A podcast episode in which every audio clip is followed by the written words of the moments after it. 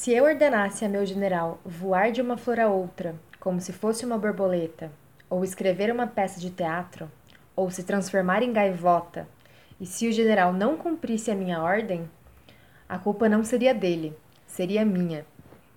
É preciso exigir de cada um o que cada um pode dar, disse o rei.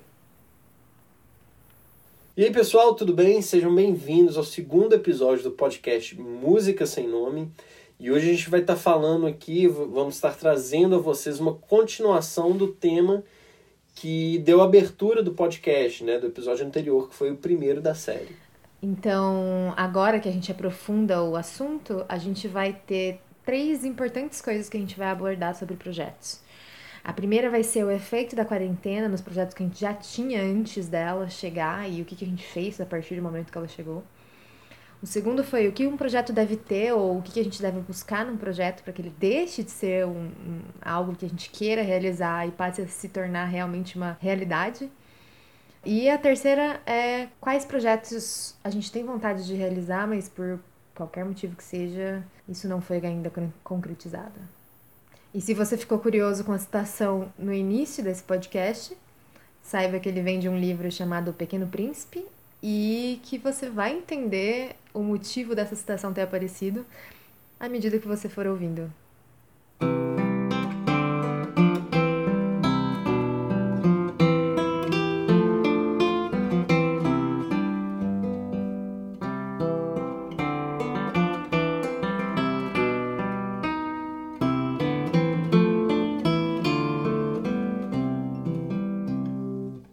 que, que você acha sobre a quarentena? O que, que você tem achado? Não sobre a quarentena em si, né? Porque a gente sabe que é algo preocupante.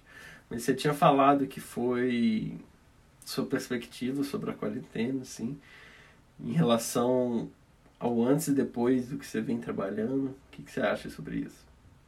Como é uma situação de crise, eu acredito que existam projetos que tenham sido catalisados pela quarentena, principalmente os que podem ser feitos via internet, porque essa vida online ela traz muitas facilidades, mas assim, como musicista que acredita muito na importância da música ao vivo, na, na, na convivência cara a cara, né, com cultura, é, eu preciso também levar em consideração de que muita coisa acabou sendo relativamente interrompida nesse meio do caminho, né? Então, muitas coisas, muitos projetos. Inclusive, eu tenho um TCC para fazer na para pós-graduação que eu venho cursando. Ele é o trabalho final é um artigo e o principal, por ser um curso voltado para música, é que houvesse também a produção de um de um fonograma. Então, eu precisava gravar algo também. Inclusive, o meu projeto de pesquisa teria sido isso: a gravação e a análise da peça, mas com, com detalhes também sobre o processo em estúdio, né? Com a quarentena, o estúdio simplesmente não, não abre mais e essa parte da pesquisa eu tive que substituir com outras. Então, é, é claro que existem maneiras e maneiras que cada pessoa consegue descobrir, consegue na prática chegar e, e resolver problemas e problemas que as as pessoas conseguem resolver, mas alguns deles ficam no ar, né? Alguns desses problemas acabam ficando sem solução. E aí, quando não se tem solução para alguma coisa, ou a gente surta, a gente arranja outro projeto e substitui para não ficar tão mal, né? Então, acho que é mais ou menos isso que vem acontecendo, assim, a gente vem buscando mais coisas, buscando alternativas para produzir da mesma forma que a gente produzia antes, mesmo sendo impossível produzir da mesma forma que a gente produzia antes, né? E é isso, essa é um pouco minha experiência e a minha opinião sobre a quarentena. Eu me condicionei muito a, ao fato de que em casa era para descansar, né? E não trabalhar. Então agora a gente está em casa 24 horas por dia, né? Então eu ainda assim, depois de dois meses de quarentena, confesso que não acostumei a produzir o mesmo tanto, mesmo que teoricamente eu tenha mais tempo, né? Isso, por outro lado, criou umas oportunidades interessantes. Provavelmente, se não fosse a quarentena, a gente não estaria aqui fazendo um podcast. Concordo. Né? Ou, Ou estaria, mas não sei, eu acredito que não. Pode, pode ser até que em outro tempo, mas acho que o podcast também é fruto da quarentena, né? Ou como essas séries musicais que a gente vem trabalhando, né, online e tá em contato. Eu nunca tive tanto em contato com amigos, né, como eu tô agora. Porque agora eu tô parando, eu falo, poxa, será que aquela pessoa tá legal? Quero ver se a pessoa tá bem ou não, né, conversar. Porque antes, na correria do dia a dia, do trabalho, do estudo, não, não tinha essa demanda, né? Se falou disso, né, do fazer musical, eu, eu acho que é uma coisa que eu sinto muito falta e eu acho que não importa, pelo menos hoje, eu não tenho nenhuma perspectiva de que, em hipótese alguma, a qualidade do fazer ao vivo vai substituir, vai ser substituída pelo online. Concordo também. Por melhor que seja os equipamentos que você tem, assim, né? Se o problema for internet, o equipamento. Eu acho que a música é uma das artes diferentes, porque ela é uma arte que você não pega, você não vê. Né? Então é uma coisa que acontece no tempo e aí depois acaba. E quando você cristaliza em forma de gravação, é completamente diferente né? do que tinha acontecido antes. Por isso que eu acho que não, que não vai ser substituído. Assim. Então eu sinto falta dessa música mais mágica. Assim, né? Mas isso, isso pode voltar em algum momento, né? então, Luísa, falando dos projetos, é, eu queria saber, assim, o que que te move na quarentena? O que que te faz querer botar um projeto, fazer um projeto sair do papel? Não só na quarentena, mas... Eu acho que para um projeto sair do papel, eu... Acho que primeiro eu preciso acreditar nele. Assim, para ele sair do papel não só de qualquer jeito, né? Porque tem projeto que sai de qualquer jeito. E não me orgulho de dizer isso, claro, mas assim, quando você. Aquela coisa, quando você entra num projeto de outra pessoa, se você acredita naquilo, você faz muito bem. Se você não acredita, infelizmente a qualidade já vai saindo um pouco questionável, né? Porque você deixa de dar tudo de si se você não acredita no, naquilo que você está fazendo. Como artistas, acho que isso é mais importante do que quase qualquer coisa. Só não falo tanto quanto a arte em si, porque eu acho que a arte ainda está num, num nível um pouco mais. de importância um pouco mais alta, sabe? Mas às vezes também o acreditar não é suficiente, porque tem bastante coisa, bastante projeto no qual a gente acredita, mas às vezes a gente está meio que sozinho para realizar o projeto e se vê mais perdido do que se tivesse é, sem acreditar no projeto em si. Então, assim, eu acho que você precisa de, de bons companheiros com quem realizar os projetos. É, acreditar nos projetos que, que você tem em mente, que você já tem idealizados. E até certo ponto é necessário também algum tipo de estrutura para a realização. Então, se você faz um projeto é, que você precisa lançar um foguete e eu tenho 15 reais na minha conta, vamos ser realistas, não vai sair. então eu acho que a gente, a gente pode pensar em, em, em projetos que são factíveis também, né? E você só pode pedir da, da, das pessoas aquilo que elas podem dar. Da mesma forma dos projetos, né? Ou de si mesmo, né? Você só pode pedir de si mesmo alguma coisa que você vai conseguir é, realizar. Senão a frustração toma conta. São esses fatores que eu consigo pensar por enquanto, mas acho que também tem a questão de que eu tenho vários projetos que eu sempre penso que vão se realizar e nunca se, realizam, nunca se realizam de fato, porque são projetos solo. E às vezes os projetos solo a gente acaba deixando para lá em prol de um projeto em grupo também.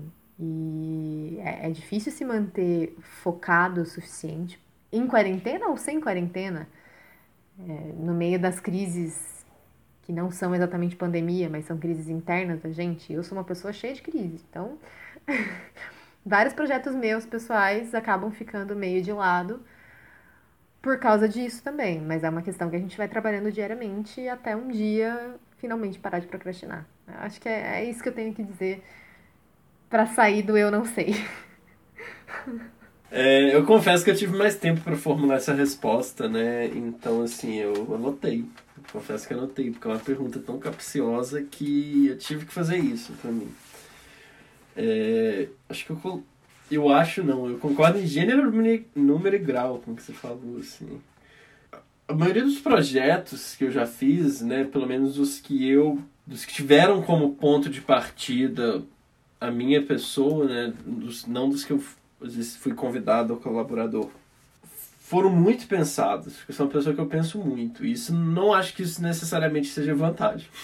Pode ser, pode não ser, né? Dependendo da ocasião na qual você se encontra. Foram projetos que não necessariamente foram muito bem pensados no sentido de bem executados, mas no sentido de eu realmente quero fazer isso ou isso é possível de ser feito, né? Então eu ficava pensando muito, muito, muito. E quanto mais você se envolve com as pessoas, quanto mais você, você vai conhecendo as pessoas e vai se envolvendo, acho que mais fácil o desenvolvimento de projetos vai se tornando, porque essa capacidade interpessoal de comunicação tem que ser desenvolvida também, né?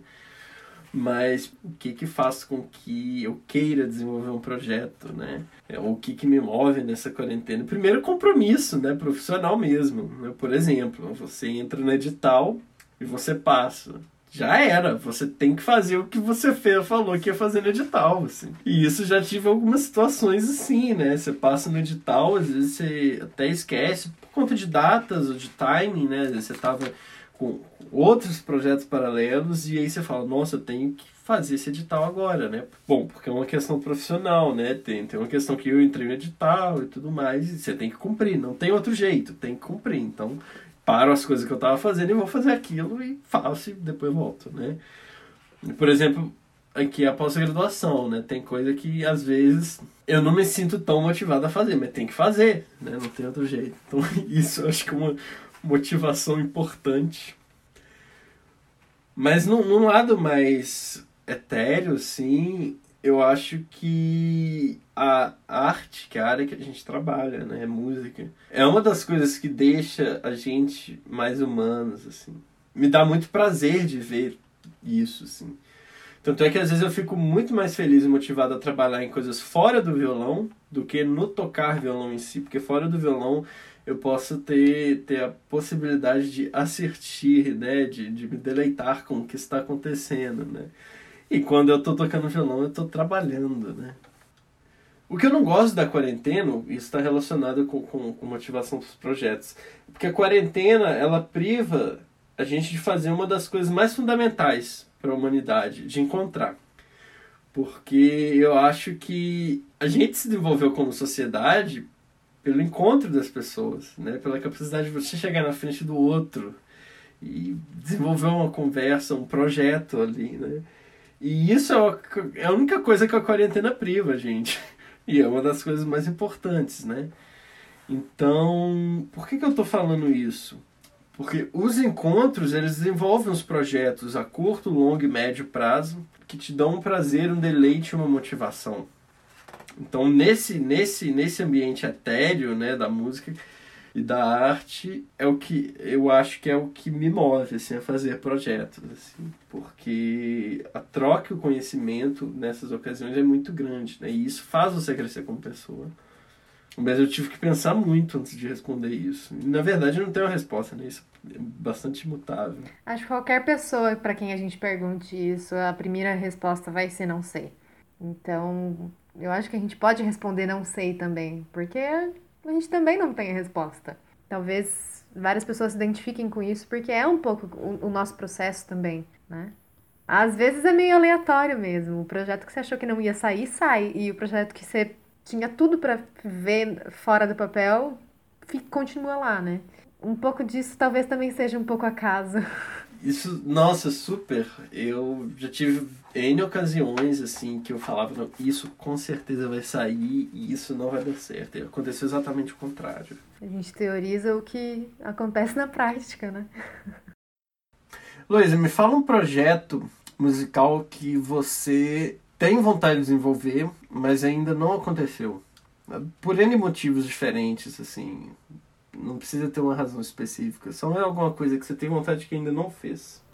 Eu acho que a primeira coisa que eu tenho vontade de fazer que não saiu do papel é música de câmara. Por mais que tenhamos dois violinistas como mediadores aqui nesse podcast, eu, Heloísa, violinista formada na Unesp, e Otávio ali, violinista formada na UFSJ, a gente teve aulas de música de câmara na graduação, mas assim que as demandas do MEC acabaram, eu pelo menos não encontrei mais assim um grupo de pessoas motivadas o suficiente para colocar isso em prática por mais tempo. Claro que você encontra muita gente disposta, mas aquela questão de, de encontrar exatamente a, a outra pessoa que vai estar disposta a fazer o mesmo repertório, Música de câmara, duo de violões, eu acho incrível. Mas se for violão com algum outro instrumento, desculpa, mas eu acho melhor ainda. Eu, eu cheguei a fazer dois anos de música de câmara com outro violão. Em um deles a gente fez duo de violão e no outro a gente fez um trio, que é um duo de violões e uma soprana. Foi ótimo, mas me fez perceber que calibrar um duo de violões é muito mais difícil do que parece. E por mais que a gente possa simplesmente cada um toca suas frases e, enfim, combinou, combinou e tudo mais, tem muito mais detalhes pra gente resolver, sabe? E isso me deixou curiosa para conhecer outros repertórios, principalmente porque eu ouvia outras pessoas fazendo, mas eu nunca cheguei a tocar, né? Então esse é o principal projeto que eu tenho muita vontade de fazer, que pode ser duo, pode ser trio, qualquer coisa, com violão e outros instrumentos.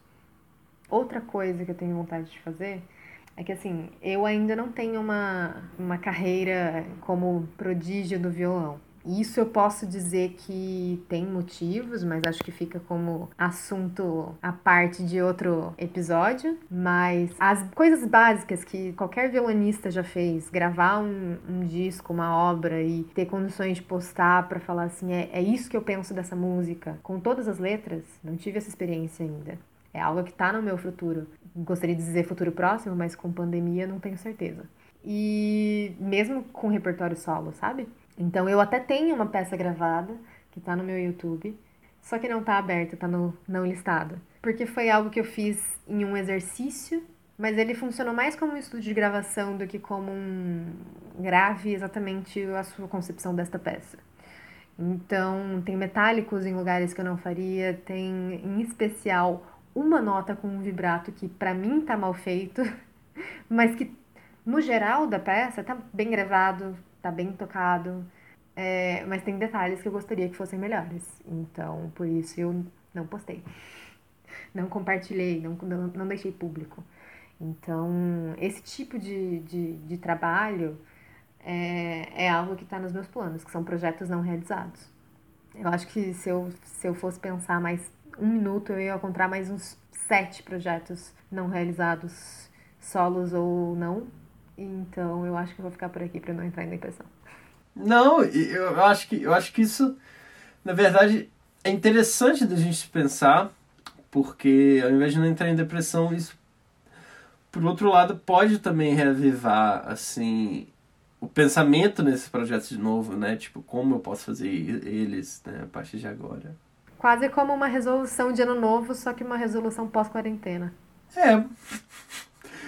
Eu gosto dessa ideia. A quarentena ela tá fazendo a gente pensar sobre muita coisa, né? Porque sobrou tempo para pensar agora, né? Porque chega uma hora que você esgota, né, do ambiente que você tá e aí você começa a pensar. Pode ser bom, pode não ser, mas enfim. Das duas coisas que eu mais tenho vontade de fazer, que ainda não fiz, é realmente a primeira delas é a música de câmara também. Tentei começar a fazer, meio que ensaiei esse começo no início do ano, mas ainda não foi para frente porque foi um concerto apenas. Mas a música de câmara ia falar sem violão, né? Assim, só com violão, mas sem ser quarteto de violão, orquestra de violão, música de câmara com outros instrumentos. Acho que essa riqueza ela é muito grande, né? Com esse seu relato, isso mostra que eu acho que, que essa, essa falta da música de câmara, ela não é só às vezes pessoal, né? Eu acho que falta isso no cronograma canônico do aprendizado de violão. Que é uma coisa que os outros instrumentos fazem, né? A orquestra, bom, o que, que você precisa para você entrar na faculdade? Aprender a tocar um concerto, né? Um concerto, pelo menos para violino, né? Um concerto, você já está tocando com uma orquestra inteira, né? Pelo menos um excerto, né? Pelo menos um excerto. Quando você sai, você muitas vezes sai da faculdade sem ter tido convivência nenhuma, ou então minimamente mais profundo com a música de câmara, né, em alguns casos. Então isso é uma coisa que eu tenho vontade de fazer, música de câmara para violão e de repertório contemporâneo. Não necessariamente com uma linguagem contemporânea, mas de compositor vivo, assim. Isso é uma coisa que eu tenho muita vontade. E uma coisa que eu fico pensando e voltando, pensando e voltando, que é sobre gravação, era de ter um CD. Confesso, mas está muito cedo para fazer isso ainda. É, claro que posso fazer um no sentido histórico da coisa. vou gravar e daqui a uns anos ouvir e falar, ah, quando eu tinha, sei lá, né, 20 anos eu gravei isso. Mas o primeiro vai ser, sabe, aquele o primeiro. Porque é uma gravação, uma experiência em estúdio de qualidade, entendeu? Não quero fazer só pra falar que eu fiz. Então eu tô, tô protelando isso, tô protelando. Até os 30 sai. Mas acho que é um pouco isso que a gente falou, assim. É... Eu particularmente gosto de estar em movimento, eu me sinto incomodado quando eu tô parado no mesmo lugar. E isso tanto no sentido figurado quanto no sentido físico, assim. É, desde pequeno eu costumava eu acostumei a viajar. Então, eu quando eu fico muito tempo num lugar, eu começo a ficar doido, assim. Eu Redford, desde que eu voltei em janeiro, eu não viajei, não saí daqui oficialmente, assim. Então eu tô, meu Deus, eu preciso de viajar. Porque eu sinto que eu tô parado, sabe? Então isso é uma motivação, assim, né, pra estar tá fazendo alguma coisa. Né?